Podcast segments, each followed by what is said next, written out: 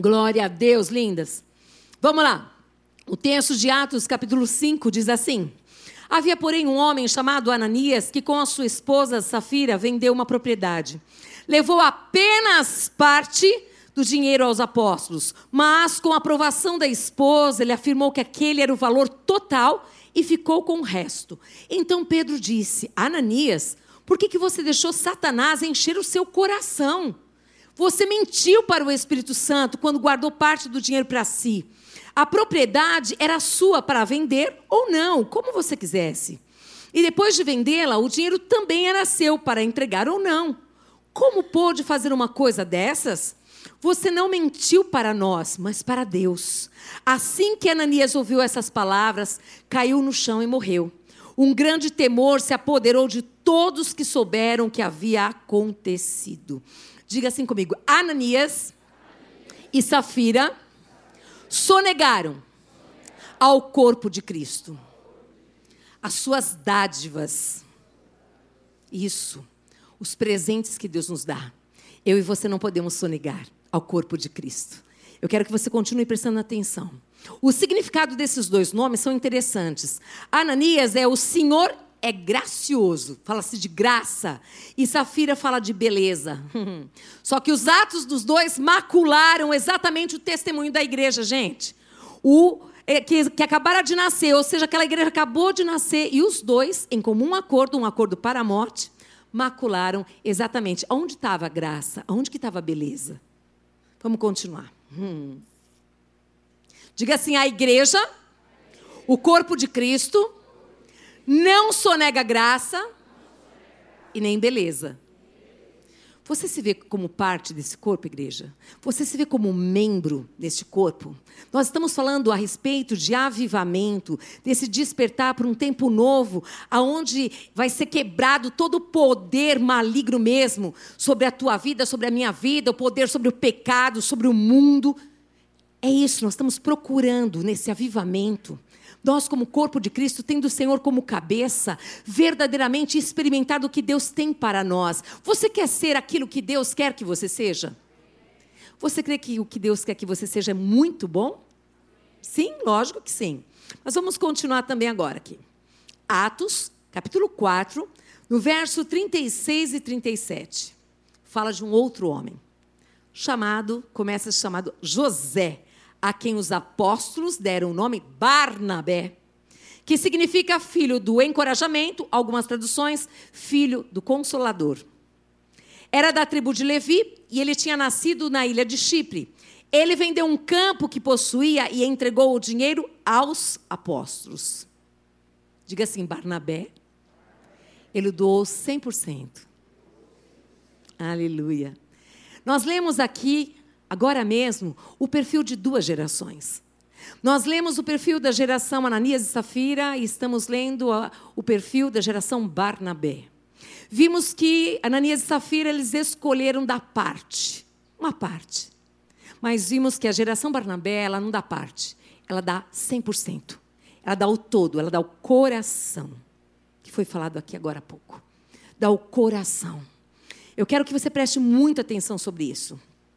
A geração Barnabé são os crentes nascidos de novo com o coração integralmente doado, nasceram de Deus e se entregam totalmente ao Senhor e a fazer a sua vontade. Amém? E consequentemente aos irmãos.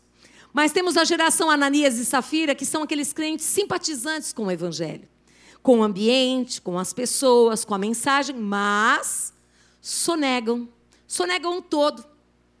Ou porque não conhecem a Deus ou porque vivem amarrados a esse mundo, ainda estão presos. Mas hoje o Senhor falou que Ele vai chacoalhar essa igreja e que a geração Barnabé será levantada nesse lugar. Uma geração onde escolhe entregar totalmente o coração a Deus. Totalmente o coração, porque confia que Deus é bom. Confia que verdadeiramente a vontade de Deus é boa, perfeita e agradável. O que significa isso? Significa que tudo que eu faço, aonde eu estou, aonde eu ando, na minha casa, família, no trabalho, quando eu almoço, aonde eu estou, eu ando com Deus. E eu procuro sempre saber o que Deus pensa sobre. Aquele assunto que eu preciso tomar uma decisão, eu pergunto para Deus: Deus, o que o Senhor acha disso? Deus fala conosco, sim ou não? Fala. Fala conosco através da sua palavra, fala através dos profetas, fala através de cânticos. Deus fala conosco. E essa geração Barnabé, ela entrega 100%, não esconde nada. Ela tem a convicção de que Deus nos vê, que Deus nos ouve. E que Deus é misericordioso, é um Deus amoroso. Que os planos de Deus são mais elevados do que os nossos. Amém? Você crê nisso? Aleluia. Glória a Deus por isso. Provérbios 23, 26 diz: Meu filho. Você se sente filho de Deus? Filha de Deus? Então ele diz assim: ó, Meu filho, dê-me o seu coração e mantenha os seus olhos em meu caminho. Então significa o quê? Que é para eu entregar o coração e para eu fazer uma jornada no caminho dele. Porque o caminho de Deus é o melhor caminho que tem. É o caminho da verdade, o caminho da vida. Você quer ter vida abundante? Viva no caminho. Creia mesmo que essa palavra é para nós e que é para a gente viver todos os dias, buscando ao Senhor. Como fazer isso?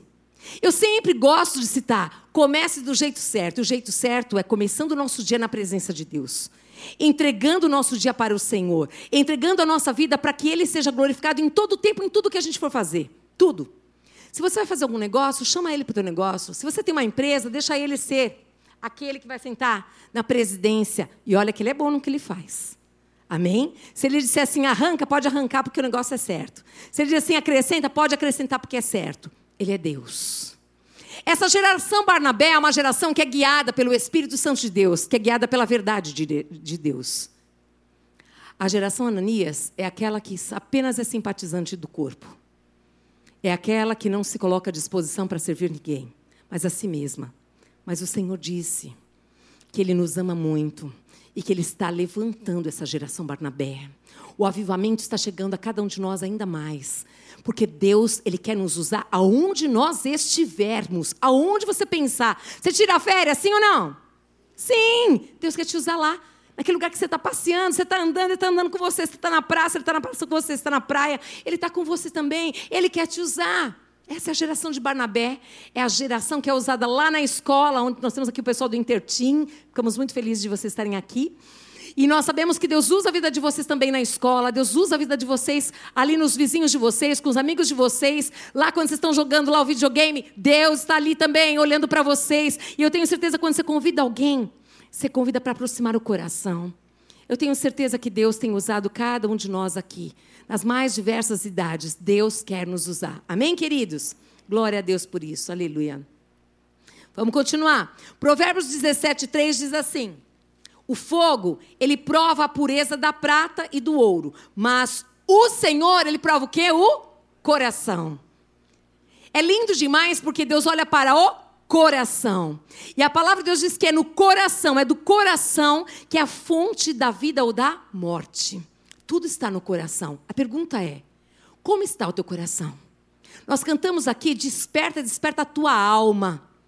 A alma é onde nós geramos todos os nossos sentimentos aqui, as nossas vontades. Nós temos guardado o nosso coração? Ou será que o nosso coração está exposto? Qualquer ação, qualquer ação ruim ataca o nosso coração, a gente já se fecha. O que, que nós temos feito com o nosso coração? Eu queria que você pensasse um pouquinho sobre isso. Nós precisamos entregar verdadeiramente 100% para Deus no nosso coração. As nossas vontades elas devem estar no centro da vontade de Deus. Dizendo, Pai, me ajuda, me ajuda a escolher certo, me ajuda a fazer do jeito que agrada o teu coração. Mesmo que eu não compreenda, mas eu creio que o Senhor sempre sabe o que faz. Você crê nisso mesmo, igreja?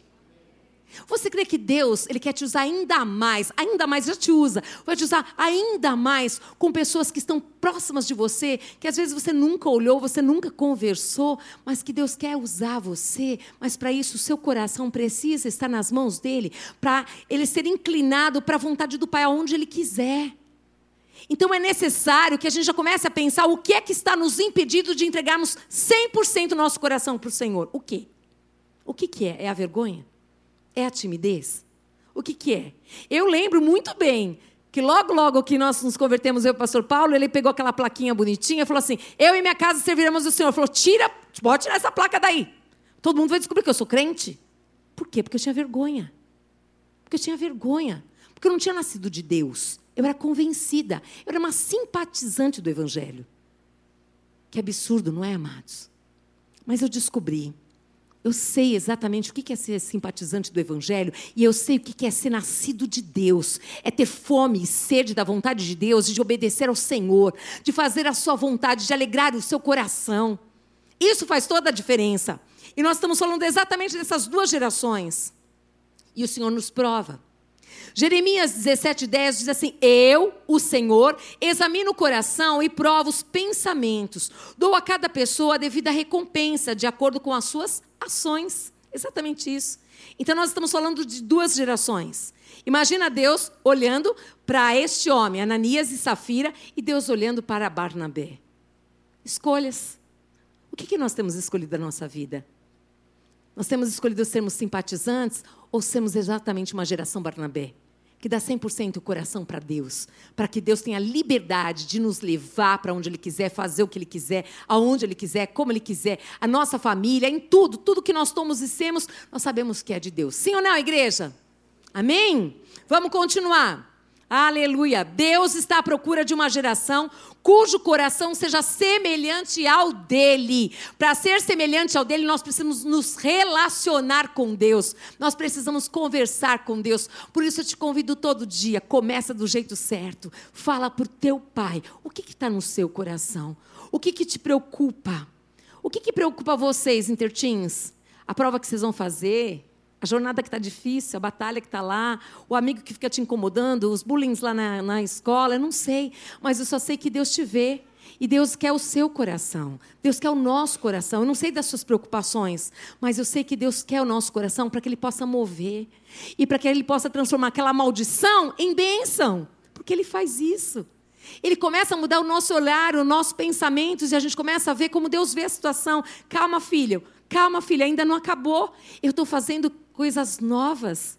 Eu estou fazendo, confia, descansa. Aí você só fala assim: Senhor, o que eu posso contribuir com o Senhor? Em que, que eu posso te ajudar? Eu quero contribuir. Eu quero ser uma cooperadora com o Senhor. Aqui estava o coração de Barnabé, aquele que cooperava com Deus aquele que é amigo de Deus, aquele que era um coração só com o Senhor. Esse desperta, amados, é para que eu e você, cada vez mais, possamos despertar para um novo tempo onde Deus está chamando homens e mulheres para serem cheios do poder de Deus, para andar com Deus, para ser as mãos de Deus. Sabe, você já parou para olhar as suas mãos como são abençoadas?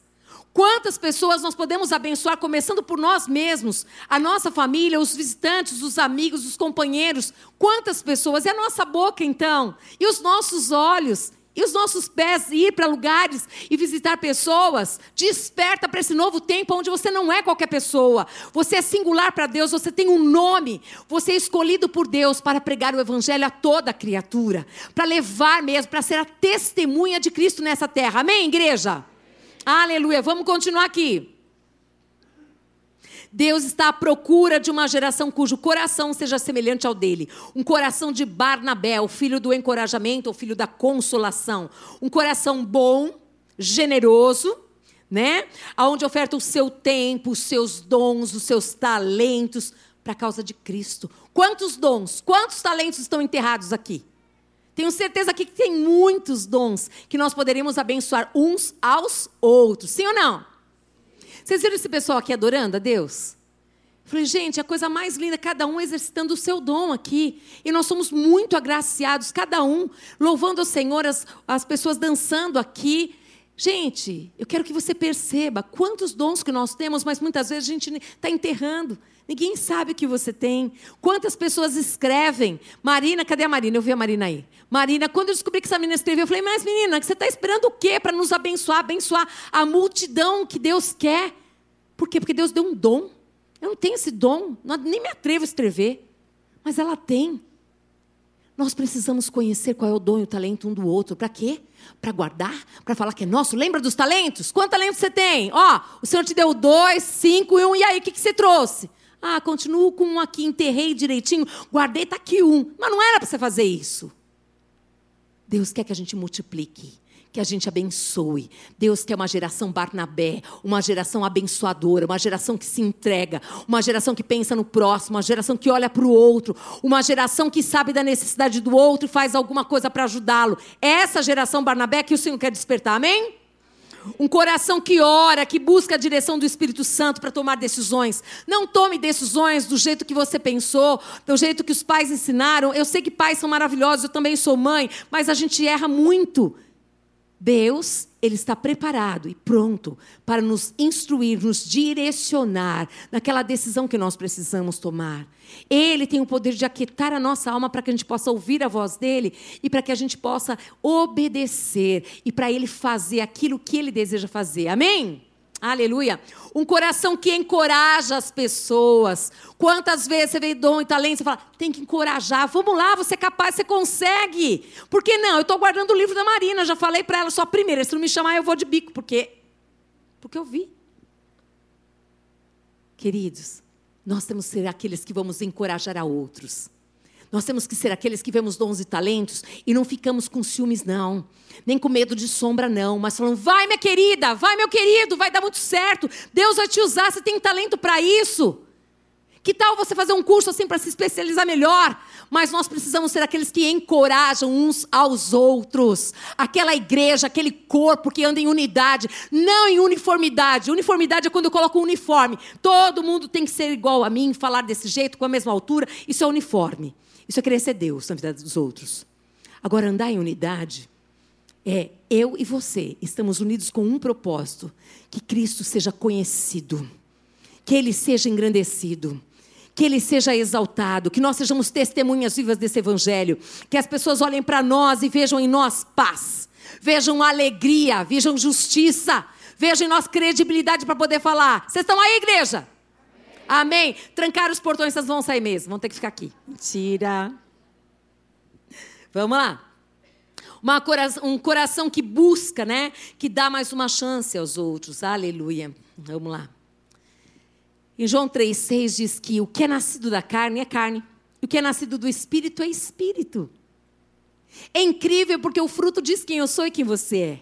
Mas nessa tarde o Senhor quer que nós sejamos homens e mulheres cheios, cheios do poder de Deus. Homens e mulheres com o coração entregue ao Pai, para que o Pai faça exatamente aquilo que Ele desejar. Se a sua família já é abençoada, se o seu casamento é abençoado, se prepara, porque vai ser mais ainda. Sabe por quê? Porque eu e você seremos transformados pelo poder de Deus. E quando nós somos transformados pelo poder de Deus, os que estão ao nosso redor serão agraciados, abençoados. Você crê nisso? É assim que vai acontecer. Eu e você, nós somos nascidos da carne ou do espírito? Aí você responde aí. Somos a geração de Ananias e Safira ou geração de Barnabé? Desperta, igreja, nós precisamos ser a geração Barnabé. Essa geração que se doa, que se doa ao Pai, ao Senhor. E quando eu me dou ao Senhor, ah, mas ao lado, paralelamente, eu estou me doando aos meus irmãos. Eu começo a me preocupar com os demais. Eu começo a preocupar aqueles que ainda não são meus irmãos, mas eu já vejo como se fossem. Eu declaro sempre, quando eu estou aqui, gente, que eu, eu declaro algumas pessoas que eu estou é, falando do amor de Deus de diversas maneiras, mas que elas estarão aqui comigo, que elas vão contar o testemunho nas mais diversas situações que vocês imaginarem. Eu declaro que isso vai acontecer. Porque eu não estou num lugar à toa por estar. Eu estou porque Deus quer que eu esteja naquele lugar. Como uma pessoa exatamente comum que nós somos mesmo. Nós vamos para a academia, ali está o Senhor na academia. O meu sorriso, a minha maneira de lidar com as pessoas vai trazer o quê? Ali o coração daquela pessoa. Ou vai aproximar, ou vai expelir. Sim ou não? Sim. Se você está na feira, se você está no mercado, a maneira que você trata a pessoa do caixa, ou você vai trazer para perto, ou você vai colocar longe. Mas nós somos a geração do Barnabé, a geração que aproxima.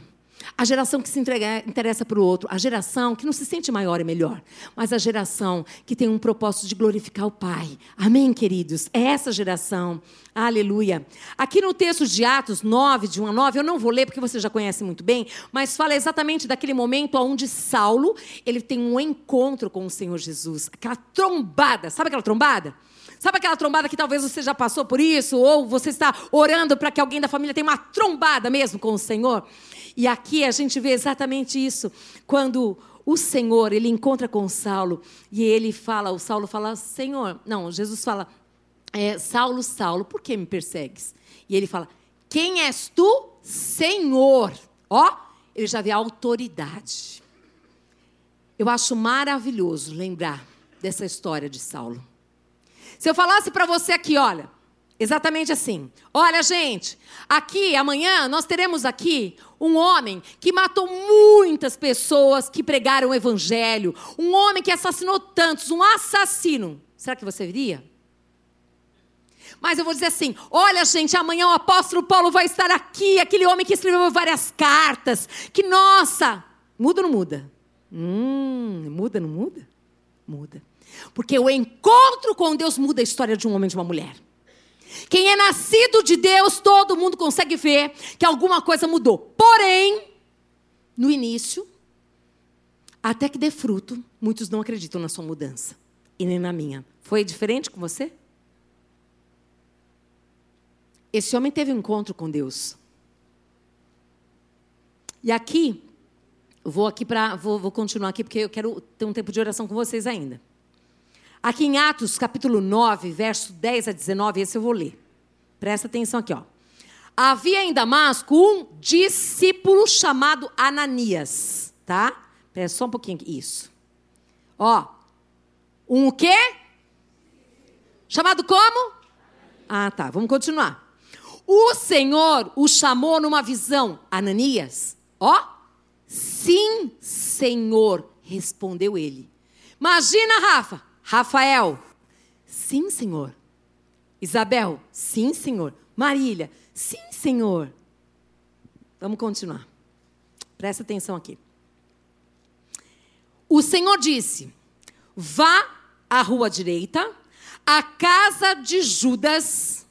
Ao chegar, pergunte por um homem de Tarso chamado Saulo. Você crê que ainda nos dias de hoje Deus pode falar com homens e mulheres dessa maneira? Ele fala. Exatamente assim. Vai até aquela casa, naquele endereço, lá tem um nome, a situação é assim. Aí precisa de homem e de mulher que crê de verdade.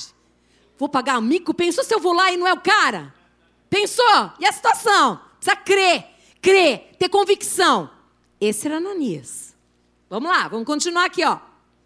Diz assim: Ele está, olha, olha a clareza, ele está orando neste momento. Mostrei-lhe numa visão um homem chamado Ananias chegando, quer dizer, o Senhor falou, ó, vai tranquilo, porque eu não falei só com você, eu mostrei para ele também numa visão que um homem chamado Ananias, olha lá, chegando e impondo as mãos sobre ele para que voltasse a enxergar. Ananias, eu achei demais Ananias, porém respondeu: Senhor, ó Senhor, eu ouvi muita gente falar das coisas horríveis que esse homem vem fazendo ao teu povo santo em, em Jerusalém. E ele tem autorização dos principais sacerdotes para prender todos os que invocam o teu nome. Ou seja, ó Senhor, você está me colocando uma fria, hein? Tem certeza mesmo? Não falou isso, mas eu acho que ele sentiu isso. Tem certeza mesmo que é para ir lá? Porque esse homem aí é aquele matador mesmo.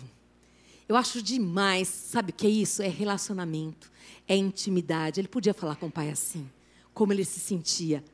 Deus sabia de tudo isso, mas ele falou: tem certeza que aquele homem é assim, assim, assim. A gente pode falar com o nosso pai assim, gente. A gente pode falar com o nosso pai, intertins, dessa maneira do nosso coração, do nosso jeito, com a nossa linguagem. A gente não tem uniforme, a gente anda em unidade. E a unidade com o Espírito, a Bíblia diz assim: antes de você falar, ele já sabe o que você vai dizer. Então por que, eu falo? Para a glória ser só dele. E quando você falar, você ouve o que você falou. Sim ou não? Lógico. Vamos continuar. Vamos ter mistério nesse lugar aqui, ó. Vamos lá. Senhor. Ah, não, já falei isso aqui. Peraí. Vá por. O Senhor, no entanto, disse: Olha o que o Senhor disse para ele: Vá pois Saulo é o instrumento que escolhi para levar minha mensagem aos gentios e aos reis, bem como o povo de Israel. E eu mostrarei a ele quanto deve sofrer por meu nome. Uau! Ui! Tipo assim, ei, Eu sei quem é Ele. Eu que escolhi. Ele que te escolheu. Ele que me escolheu. Ele nos escolheu para estarmos nessa tarde aqui. Ele nos escolheu desde o ventre da nossa mãe. Assim bem como ele escolheu, ele sabia exatamente o momento certo de Saulo se tornar um apóstolo Paulo para a glória dele. Ele tem todo o poder nas suas mãos. Vamos continuar aqui, ó. Ananias foi e encontrou Saulo. Ao impor as mãos sobre ele, disse: Vocês perceberam? Ananias no coração dele falou: Tudo bem, mas ele obedeceu. Por mais que a gente não compreenda o que Deus manda, obedeça. Quando a gente obedece, a gente vê a glória de Deus sendo manifesta naquela situação que Deus mandou a gente fazer. Pode ficar tranquilo que Deus é responsável por aquilo que ele fala. Amém? Vamos lá. É, Ananias foi e encontrou Saulo, ao impor as mãos sobre ele, disse: Irmão Saulo, irmão, ó, irmão Saulo, o Senhor Jesus, que lhe apareceu no caminho para cá, me enviou para que você volte a enxergar e fique e fique cheio do Espírito Santo. Ou seja, que Deus é esse que perdoa e que enche do Espírito Santo? É, é esse Deus que nos ama. É esse Deus que ama aquele que está lá fora. É esse Deus que ama o pecador. É esse Deus que vê aquilo que ninguém viu. Esse é o nosso Deus, que não somente escolhe, mas Ele quer que eu e você vivamos uma vida abundante aqui na terra. Uma vida abundante é cheia do poder de Deus, amados. É cheia do poder de Deus, é caminhar, independente das circunstâncias, não sozinho, mas andando com Deus, no caminho de Deus. E você vai ver a glória do Pai, amém? E aqui, ó, no mesmo instante, algo semelhante a escamas caiu dos olhos de Saulo. E a sua visão foi restaurada. Então ele se levantou, foi batizado e depois de comer, ó, foi batizado, depois de comer, recuperou as forças. Até comidinha, o pai se preocupa com a gente, né? Saulo permaneceu alguns dias em Damasco com os discípulos. Vai guardando aí. Damasco com os discípulos. Ele foi para Damasco fazer o quê? Tinha pedido cartas para ele acabar, para ele pegar todos aqueles cristãos e ele levar preso. Tá? Mas depois tem várias passagens que explicam exatamente que ele era um matador mesmo, ele assassinava todos eles. Mas eu quero dizer uma coisa para você. Muitas vezes no lugar que você foi humilhado, que você foi envergonhado, Deus, ele prepara dupla honra. Ele é um Deus todo-poderoso, Ele é um Deus surpreendente. Vale a pena você crer andar nos caminhos de Deus, vale muito a pena. Deus é um Deus que restaura, que renova a sua graça. A graça é o favor imerecido. Lembra de Ananias? Aquele primeiro? Sim ou não? Agora nós estamos falando de um outro Ananias aqui, presta atenção. O Ananias de Atos 5 que nós falamos, ele era de Safira. Ele era de quem? De Safira, da mulher. Mas não era de Deus. Eu sei que você ama sua esposa. Eu sei que esposa você ama seu esposo. Eu sei, filhos, que vocês amam seus pais. Mas nós precisamos primeiro ser de Deus. Primeiro ser de Deus. Tem uma diferença absurda aqui, amados. Olha só, ele era de Safira e não de Deus. No seu coração, ele desejava que Deus fosse gracioso para com ele.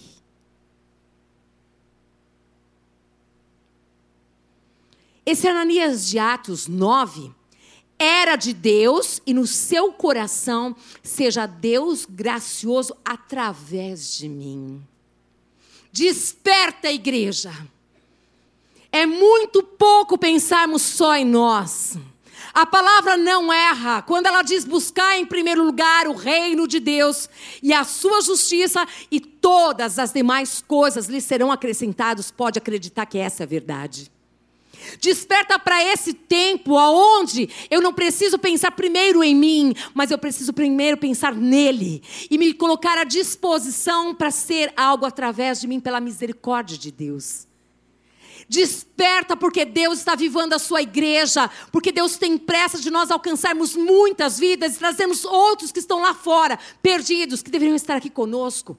Alguns que já estiveram um dia, mas não estão mais. Desperta, porque nós devemos ter um coração cheio de amor inteiro para o Senhor. Acrescentar amor, amor, amor, para a gente lá. Aqueles que um dia estiveram aqui e falar, querido, estamos juntos, vem cá. Eu vou te ajudar. Eu vou te trazer para perto. Eu quero orar com você, eu quero te ajudar. Não, não, não estou pronto para ir. Eu estou orando por você, eu continuo aqui. Eu quero saber em que, que eu posso te ajudar. É isso que o Senhor quer de nós. Nós queremos, Deus quer que nós sejamos essa geração Barnabé. Essa geração que está acordada para o outro, não para si mesmo. Amém? Vamos continuar. Atos 9, 20 a 25 diz assim: Logo começou a falar de Jesus, quem? Esse apóstolo Paulo. Logo ele começou a falar de Jesus nas sinagogas, dizendo: Ele é o Filho de Deus. Eu não quero que você me responda, mas eu quero que você pense. Se você é filho de Deus, quantas vezes você disse para alguém que Jesus é filho de Deus? Quantas vezes você disse que você é filho de Deus? E quantas vezes você disse, você não quer ser filho de Deus? Filha de Deus? Desperta. Desperta algo tão simples, mas tão poderoso. Uma palavra que pode sair da sua boca que pode mudar a história de uma vida, de uma família. Porque quando uma pessoa é transformada, a família é muito abençoada, amados. Pense sobre isso. Vamos continuar. Todos os que ouviam ficavam admirados. Não é esse o homem que causou tanta destruição entre os que invocavam o nome de Jesus em Jerusalém? Perguntavam. E não veio aqui para levá-los como prisioneiros aos principais sacerdotes? A pregação de Saulo tornou-se cada vez mais poderosa, pois ele deixava os judeus de Damasco perplexos, provando que Jesus é o Cristo. Depois de certo tempo, alguns judeus conspiraram para matá-lo. Dia e noite vigiavam a porta da cidade com a intenção de assassiná-lo. Mas ele foi informado desse plano. Como incomoda você estar bem, não é? Incomoda também, incomodou também Saulo estar bem. Saulo estar pregando o evangelho. Mas Saulo não desistiu. Você não pode desistir. Você deve perseverar, eu devo perseverar. Porque é maravilhoso nós vemos pessoas sendo tocadas por esse evangelho tão maravilhoso. Amém? E aqui diz assim: olha que algo maravilhoso, gente. Primeiro, ele ficou sabendo do plano. O Senhor não deixa os seus confundidos, amados. O Senhor nos dá tantos livramentos que a gente nem tem ideia, não é? Então, durante a noite, alguns, presta atenção, alguns dos seus discípulos, seus, coloca a purpurina estrelinha aí. Alguns dos seus o quê? Discípulo. Mas ele não acabou de se converter? Já tem discípulos? E eu e você? Quantos discípulos nós temos? Discípulos de Cristo que nós estamos formando. Quantas pessoas nós falamos de Jesus e quantos discípulos estão hoje caminhando conosco porque vem, vem Cristo na nossa vida e nós temos pregado o Evangelho para essas pessoas, elas se convertem e a gente vai ensinando o caminho, o caminho a ser seguido, a palavra de Deus. Quantos? Aqui diz que já tinha alguns. E foram estes discípulos aqui, hum, foram eles que o ajudaram. O baixaram pela muralha da cidade num grande cesto. Vamos continuar. Olha só. Atos 1:8. Você já conhece muito bem. Vocês receberão poder quando o Espírito Santo descer sobre vocês. E serão minhas testemunhas em toda parte. Eu e você Precisamos querer esse poder de Deus para sermos testemunhas dele em qualquer lugar que ele nos mandar. Qualquer um. Você veio para São Paulo, não foi acaso que você chegou em São Paulo. Veio parar nessa igreja, também não foi acaso. O Senhor, ele tem algo poderoso para nós. Mas aqui tinha uma promessa gloriosa que eles deveriam estar ali, ó, esperando, ó lá. Olha só, para quê? Serão as minhas testemunhas em toda parte, em Jerusalém, Judéia, Samaria e nos lugares mais distantes da terra. O apóstolo Paulo já estava começando a experimentar desse poder de Deus. Querido, deseje isso. Deseje muito esse poder de Deus. Mas não para dizer que tem poder de Deus, não. É para ser testemunha de Cristo na terra. É para ter um comportamento, uma mentalidade de Cristo. Uma mentalidade guiada por essa palavra aqui, que é manual de vida. Uma mentalidade que vai glorificar o, te o, o tempo todo o nome do Pai. É para isso que nós devemos ser. Para que outras pessoas possam acreditar que é possível. Você crê que é possível viver essa verdade? Sim, mas é necessário morrer.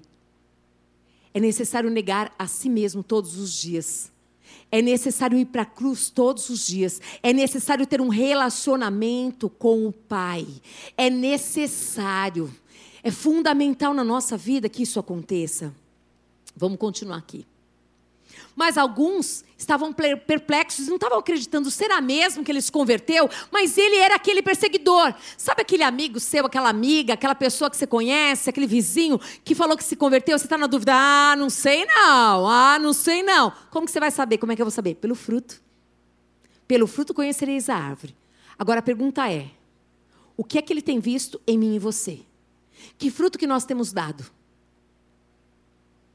Por que, que nós estamos colocando em xeque a vida de tantas pessoas e a nossa? E a nossa? Será que as pessoas já têm convicção de que nós somos filhos de Deus? Testemunhas do Deus vivo? Atos 9, 26 a 30 diz assim: Quando Saulo chegou a Jerusalém, tentou, tentou se encontrar com os discípulos, mas todos estavam com medo dele. Os discípulos, aqueles que andaram com Jesus, estavam com medo de Saulo. Vai percebendo o que vai acontecer aqui, gente pois não acreditavam que ele tivesse de fato se tornado discípulo. Então, Barnabé o levou aos apóstolos e lhes contou como Saulo tinha visto o Senhor no caminho para Damasco. Aonde estão os Barnabés? As Barnabéias? Estamos aqui? Somos nós que vamos levantar esses e apresentar esses e dizer: olha, eles nasceram de Deus. Olha, eu vi que ali eles pregam o evangelho. Eu vi ali mudança na família dele, dela. Eu percebi que realmente, olha, a família tem falado: o que aconteceu com ele? O que aconteceu com ela? Nossa, mudou tudo. A maneira de agir mudou tudo. Ele pediu até perdão para as pessoas. Ele era orgulhoso, soberbo. Ela era altiva demais. Mudou tudo. O que aconteceu? Sou eu e você que vamos começar a nos mover para trazer essas pessoas exatamente para o lugar que elas devem estar. A gente deve estar atento, atento para ajudá-las, porque muitos são aqueles que querem, sabe o quê? Que querem cada vez mais que seja, ah, é só uma é só uma brincadeirinha. Sabe aqueles que não conhecem ainda Jesus? Isso aí vai passar. É moda, sabe moda de crente? Moda de crente, aquela história só, é só fogo de palha, depois passa. Mas se tiver Barnabé não vai passar. Se tiver Barnabé, homem e mulher comprometido com o discipulado, comprometido em fazer a vontade do Pai, não vai passar. Vai ter caráter de Cristo, vai ter transformação na vida, vai ter mudança de atitude, amados. A geração Barnabé se importa com o que o pai pensa, se importa em saber aonde que o pai quer que eu esteja. A geração Barnabé, ela pega aquela causa e fala: Ó oh, pai, estou aqui com você. Sou cooperadora contigo para que essa pessoa, esse homem, essa mulher sejam, sejam cheios do poder de Deus. Não apenas levantaram as mãos, não apenas fizeram, ah, eu vou entregar minha vida para Jesus. Não! Estamos juntos.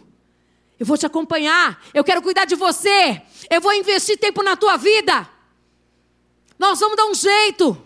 Chega de desculpa. Nós não somos simpatizantes de, de igreja, não. Nós somos a geração de Barnabé, a geração que se entrega, a geração que doa, a geração que acredita no poder do Evangelho. Amém? Você pode dar um glória a Deus? Aleluia! Glória a Deus. Eu estou correndo aqui por causa desse relógio.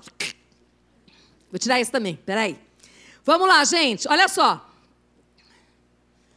Então Barnabé o levou aos apóstolos, lhe contou como Saulo tinha visto, lá, lá já li tudo isso aqui. Contou também que em Damasco Saulo havia pregado corajosamente em nome de Jesus. Pensa em Damasco. Ele pregou corajosamente em nome de Jesus. E nós, o que estamos fazendo? Eu não vou perguntar quanto tempo você tem de igreja, eu não vou perguntar quantos discípulos você já formou. Não. Eu só quero muito que o Espírito Santo Deus te convença e me convença que a gente pode ser a geração Barnabé. Que a gente pode olhar para o outro, investir na vida do outro. Que o nosso tempo não é nosso, é de Deus. Que Deus nos deu saúde, não é para vivermos a vida do nosso jeito, é para vivermos a vida aonde o Senhor quer e como Ele quer. Nós não podemos mais continuar dando desculpa para nós mesmos, amados. Não podemos. Nós somos aqueles que estamos perdendo muito e Deus quer nos agraciar com muito mais. E para isso é necessário nós doarmos a nossa vida 100%, 100% coração ao Senhor, 100%. Vamos lá, vamos continuar aqui. Onde que eu estou, é uma, bênção, gente, isso aqui.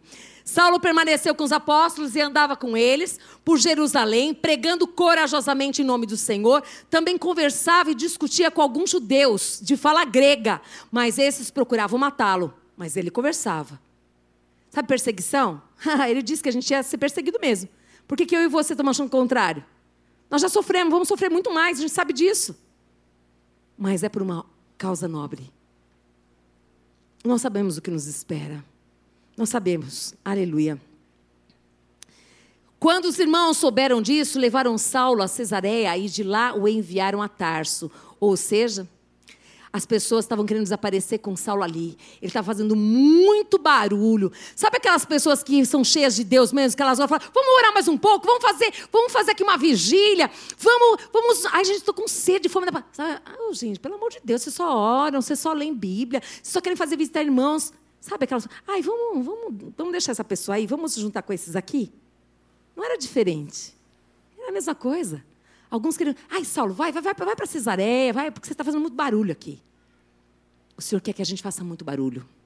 O Senhor quer que a gente incomode muito. O Senhor quer que realmente nós sejamos conhecidos como aqueles que fazem barulho na terra em favor do nome do Senhor. Aqueles que estão preocupados, tem coisas que estão muito calminhas, sabe? Que a vida não muda, não. Tá a mesma coisa. Você continua batendo, mesmo martelo, andando nesse mesmo caminho, reclamando da vida. Que tal? Que tal começar a mudar? Que tal acreditar que o Evangelho é o poder de Deus? Que tal acreditar que Deus tem o melhor para fazer na sua vida? Amém? Aleluia. Diga assim: discípulo de Cristo forma discípulos para Cristo. Colossenses 1, 28 diz assim: Portanto, proclamamos a Cristo, advertindo a todos e ensinando a cada um com toda a sabedoria, para apresentá-los maduros em Cristo. Nós somos os que proclamamos em Cristo, nós advertimos a todos, mas ensinando a cada um com sabedoria, sabedoria de Deus. E apresentando cada um maduro. Nós queremos homens e mulheres maduros em Cristo. A incredulidade continuava no meio do povo. Deram um jeito de despachar o irmão Paulo para longe. Muitos perguntavam: Você acha que ele nasceu de novo? Será mesmo? Será mesmo? Segundo Coríntios 5,17 diz, logo todo aquele que está em Cristo se tornou nova criação. A velha vida acabou e uma nova vida teve início. Mas todo aquele que está em Cristo, que está grudado com Cristo, eu e você estamos grudados com Cristo. Se nós estamos grudados com Cristo, amados, verdadeiramente nós somos dele. E nós daremos tudo para ele. Amém? Zacarias 11, 7 diz assim: ó, portanto, cuidei, cuidei do rebanho destinado para a matança, o rebanho oprimido. Então peguei duas varas de pastor e chamei uma delas de favor e a outra de união. Vemos a igreja começando com essas virtudes, a graça e a união. Lembra que eu comecei com Ananias falando a respeito de graça e beleza, mas que eles, o que, que eles fizeram? Queimaram a igreja, macularam a imagem da igreja. Mas aqui a gente vê exatamente o contrário acontecendo. Vemos a graça e a união, o encorajamento e a integração. Se queremos os efeitos da igreja primitiva, nós temos que agir semelhante a eles, no amor, na palavra e no poder. Amor, palavra e poder. Nós queremos viver como aquela igreja mas nós precisamos pedir para o Senhor nos encher de amor, amados. O amor, ele destrói barreiras. É algo poderoso demais. A palavra de Deus é poder de Deus. Amém? Desses, a marca mais importante é o amor. E a gente sabe muito bem, em 1 Coríntios fala sobre ele, esse amor poderoso. Amém? Jesus, ele é o doador do Espírito da graça e do encorajamento. Filipenses 2, 5 a 11 diz assim: tenham a mesma atitude demonstrada por Cristo Jesus. Embora sendo Deus, ele não considerou que ser igual a Deus fosse algo que devesse se apegar. Em vez disso, ele se esvaziou a si mesmo, assumiu a posição de escravo e nasceu como ser humano. Quando veio em forma humana, humilhou-se e foi obediente até a morte. Assim nós devemos ser. Servos uns dos outros não nos sentimos melhores que os outros, mas servos, cada um desempenhando o seu dom. O corpo vai funcionar muito bem, o avivamento ele já chegou, amados. Nós precisamos exatamente viver essa palavra, nos esvaziar. Aonde tem eu aí, onde a gente se acha muita coisa, a gente precisa colocar no altar do Senhor e falar: Senhor, eu estou entregando tudo para o Senhor no meu coração. Porque eu vi muita resistência no meu coração. A gente precisa aprender com o próprio Cristo, amém?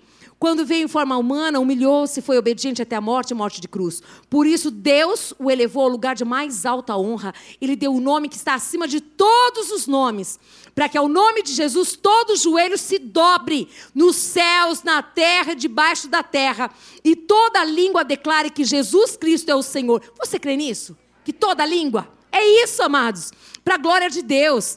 João 13, 34. Por isso agora eu lhes dou um novo mandamento: amem uns aos outros, assim como eu os amei. Avivamento, amados, é quando a gente começa a olhar para o outro com amor, com compaixão e com misericórdia. Avivamento é quando nós temos um relacionamento íntimo com Deus. A gente pode pular, eu adoro pular. Eu adoro, adoro dançar no espírito, mas o avivamento é muito mais do que isso. O avivamento é uma atitude cheia de amor, de compaixão, de misericórdia. O avivamento é eu enxergar o outro sendo mais importante ele do que eu. Isso é ser humilde, amados. É isso. O Senhor está convocando essa geração Barnabé para esse tempo de avivamento. João 17, 12 diz assim: Durante o meu tempo aqui com eles, eu os protegi com o poder do nome que me deste. Jesus falando com o Pai. Enquanto eu estava aqui, eu os protegi com o nome que me destes. Eu os guardei de modo que nenhum deles se perdeu, exceto aquele que estava a caminho da destruição, como as Escrituras haviam é, predito. Agora, Barnabé, ele não deixou. Ele não deixou que Saulo se perdesse. Barnabé, ele integrou, ele discipulou, ele cuidou de Paulo. Nós precisamos ser exatamente isso, Senhor. Aqueles que o Senhor me dá, eu não quero que nenhum deles se perca. Senhor, me ajuda a cuidar desses, Senhor. Me ajuda a cuidar desse, dessa. Eu preciso, Senhor, que o meu coração esteja junto com o seu e que eu possa verdadeiramente. Eu sei que o discipulado no começo é bem grudadinho, uma vez por semana, mas depois que ele já cresceu, ele vai para um lado, você vai para outro, mas você continua sabendo onde está esse seu discípulo, o discípulo de Cristo que Deus te deu. E você precisa ter esse coração, eu também, esse coração de Barnabé. Esse coração que promove, que traz para perto, que coopera com Deus para estar exatamente onde Deus quer que esteja. Amém, igreja? Aleluia. Atos 11, 22 diz assim: Quando a igreja de Jerusalém soube do que havia acontecido, enviou Barnabé a Antioquia. A igreja em Jerusalém, ela envia Barnabé para Antioquia. Ela sabe da necessidade, ela manda. Ao chegar ali e ver essa demonstração da graça de Deus, alegrou-se muito e incentivou os irmãos a permanecerem fiéis ao Senhor. Atos 11, 23. No verso 23, ele, cheio da graça de Deus, viu Barnabé, cheio da graça, ele viu a graça de Deus sobre Saulo. Quando nós estamos cheios da graça de Deus, amados, pode ser a situação mais difícil, a gente consegue ver a graça de Deus, esse favor imerecido sendo derramado. E muito nos alegra, amém? Eu vou correr, porque eu quero terminar aqui, eu quero orar por vocês ainda. Barnabé era um homem bom, cheio do Espírito Santo e de fé. Você é boa? Você é bom? Sim ou não? Você é de fé? Sim. Você pode ser um Barnabé? Sim, sim. Então Barnabé foi a Tarso à procura de Saulo. Presta atenção. Você está pronto para se locomover de onde você está para onde Deus quer te enviar? Porque Deus está nos avivando. Deus está nos despertando que os nossos pés foram feitos para andar. E esses pés devem estar nos caminhos que Deus quer que estejamos, fazendo exatamente o que Deus quer que nós façamos. Barnabé não desistiu de Paulo, ele foi para Tarso à procura de Saulo, 200 quilômetros, mas ele foi. Ele foi. A situação estava preta para Saulo. Ele foi lá ajudar Saulo. Hum. Diga assim: discipulador. Não desista do seu discípulo. Diga assim: eu preciso ser um discipulador. Amém. Atos 11, 25 diz assim: Quando o encontrou, levou para Antioquia. Ali permaneceram com a igreja um ano inteiro, ensinando a muitas pessoas. Foi em Antioquia que os discípulos foram chamados de cristãos pela primeira vez. E lá estava aquele, o Saulo, que se tornou o apóstolo Paulo. Porque alguém olhou para ele como Deus olha. Alguém que investiu nele quando ninguém investia. Quando os próprios discípulos de Jesus que andavam com Jesus não creram, alguém creu. Eu tenho certeza que alguém creu na sua vida. Alguém creu na minha vida, mas chegou o tempo de nós crermos também na vida de alguém. Nós cremos que Deus pode fazer o sobrenatural na vida de qualquer pessoa. Que não há coração duro que resista ao poder de Deus e à sua palavra. Não há. Mas é necessário que Barnabé sejam levantados. É necessário que homens e mulheres cheios do poder de Deus sejam levantados. Para concluir, diga assim comigo: onde houver um Barnabé, sempre haverá pessoas se unindo a Cristo e a sua igreja. Diga assim: onde houver um Barnabé, haverá discipulado. Onde houver um Barnabé, haverá engajamento daqueles que nasceram de Deus. Diga assim: onde houver um Barnabé, haverá uma geração que não se importa em se dedicar a pessoas que serão mais usadas, mais destacadas do que elas próprias. Diga assim, porque um Barnabé tem um coração movido e guiado pelo poder de Deus. Se coloque de pé em nome de Jesus.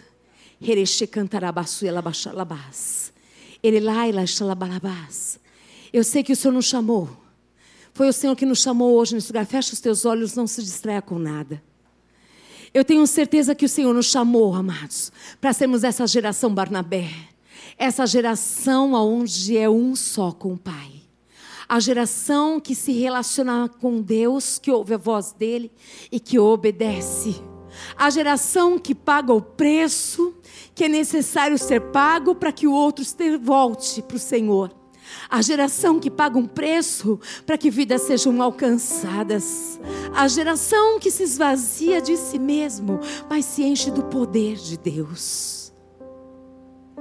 Eu não sei o que tem te impedido em ser a geração Barnabé, mas o Senhor sabe. E o Senhor está neste lugar para que você seja cheio do poder de Deus hoje. Saia do seu lugar e coloque hoje no altar como um ato de fé, falando: Senhor, eu não quero mais essa vergonha, eu não quero mais, Senhor amado, essa arrogância, essa timidez, eu não quero mais essa incredulidade que às vezes está escondida dentro de mim, nem eu sabia. Eu não quero mais, mas eu quero ser uma cooperadora contigo, eu quero ser uma pessoa que tem um relacionamento bem estreito com o Senhor, eu quero melhorar o meu relacionamento contigo, Senhor.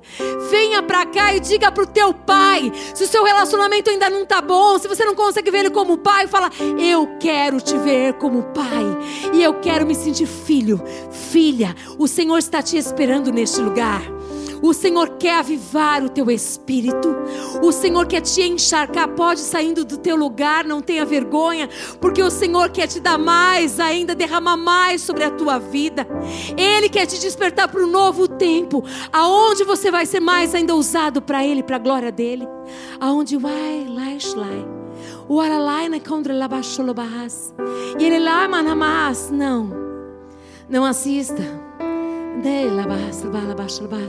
Não aceite gastar mais tempo com tantas outras coisas. E você, quando passou o dia, você não teve nem 15 minutos com Ele. Não aceite, relaxe, labas. Deus, Deus. Quantas horas você gasta numa série? Talvez você não durma assistindo séries. Quanto tempo faz que você não gasta nenhuma hora com teu pai? Quanto tempo faz que você gasta tantas horas no videogame, mas você não tem tempo para estar com o teu pai no teu quarto? Para você e ele. Você e a palavra dele. Uai,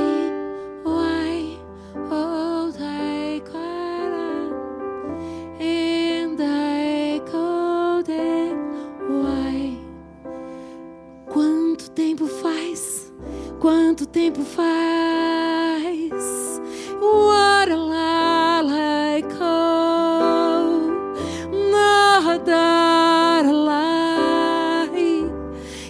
Você não sai da sua casa e vai para aquele quarto, para aquele quarto daquele hospital que está esperando você para uma visita, para um abraço, para um toque nas mãos.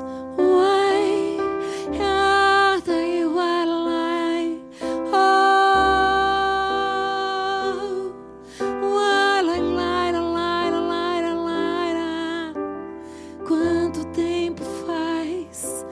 que você não ora por ninguém, nada, nenhuma mensagem, nem se lembra de ter falado que você conheceu Ele, que você tem um Pai. Uai,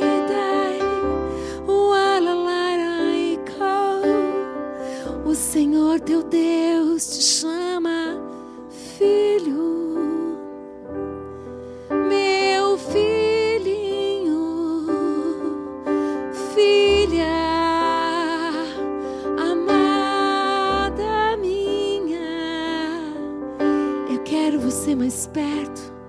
Eu quero ser tuas mãos, tua boca e os teus olhos, teus ouvidos. Ouça o coração de tantos, tantos, tantos que te procuram, filha, filho. É necessário é necessário que você se encha do poder dele para poder derramar desse poder e desse amor na vida do outro. É necessário, é necessário. O Senhor está levantando nessa tarde Barnabés, homens e mulheres cheios, cheios do amor, cheios do poder de Deus, cheios da palavra de Deus, para irem abençoar a tantos outros, a tantos outros, a tantos outros. Mas, Hey, Ramasha, Na, Lamasha, Na, Uau.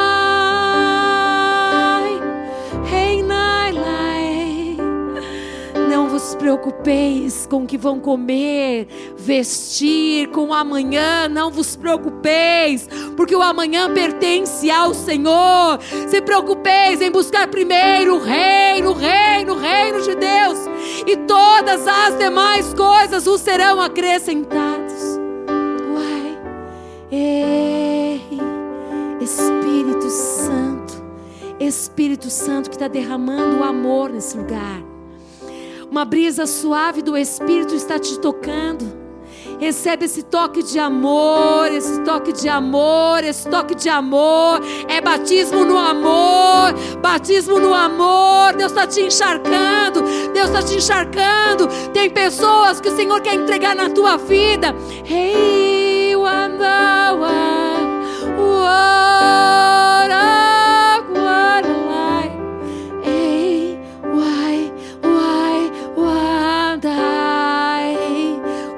falar, Pai, perdoa-me, porque muitas vezes o Senhor me deu pessoas e eu as perdi. Ah, Senhor, perdoa porque eu desisti, Senhor. Eu desisti, eu me cansei, porque eu fiz na força do meu braço e eu não fui para o teu refúgio. Eu não coloquei diante do Senhor que eu estava cansado, cansada. Uai, oh, uai, oh. O Espírito Santo de Deus diz, assim como Jesus o próprio Jesus falou com o Pai: Pai, eu não quero que nenhum desses que o Senhor me deu me se perca. Assim, o Senhor está dizendo: entrega para mim 100% do teu coração entrega para mim. Isso significa que 100% do coração, do meu coração e do teu coração é dele. E nós teremos tempo para ele, tempo para conversar com ele, tempo para ouvir a sua voz, tempo para orar pelos nossos discípulos, tempo para orar por aqueles que nós estamos gerando no espírito, que nós estamos orando. Nós veremos o bondoso Deus fazendo essa obra sobrenatural, porque Deus levanta hoje a geração Barnabé, homens e mulheres que amarão, que Deus Deus ama, que estarão onde Deus quer que esteja e serão tudo aquilo que o Senhor quer que você seja. Why? Hey day, why? Espírito Santo, nós te agradecemos porque cremos, Deus, que o Senhor está marcando cada um de nós nesse lugar nós cremos, Deus, que esta palavra vai dar fruto e mais fruto e fruto que permanece. Nós cremos, Deus, que a nossa mente, Pai, foi renovada pela palavra de Deus. Nós cremos, Pai amado e querido Deus, que a tua palavra, ela não, não voltou para te vazia, não. Ela vai cumprir, Pai amado, não somente aqui, mas lá fora também o propósito do qual o Senhor enviou na nossa vida, Pai. É no teu nome, Jesus, que nós profetizamos, Pai, sobre cada um desta família que está aqui, a família de Deus. Que cada um deste lugar, Senhor, cada um homem e mulher, será cheio do poder de Deus e vai dar fruto e mais fruto, e fruto que permanece para a tua glória. Que a graça do Senhor Jesus Cristo, que o amor do Deus Pai, que as doces consolações do Espírito Santo de Deus seja sobre a sua vida, sobre a sua casa, sobre a sua família. Vá em paz, que Deus te abençoe. Aleluias! Glória a Deus, Senhor! Recebe a honra, glória e poder são Deus, Pai. Em nome de Jesus. Aleluia.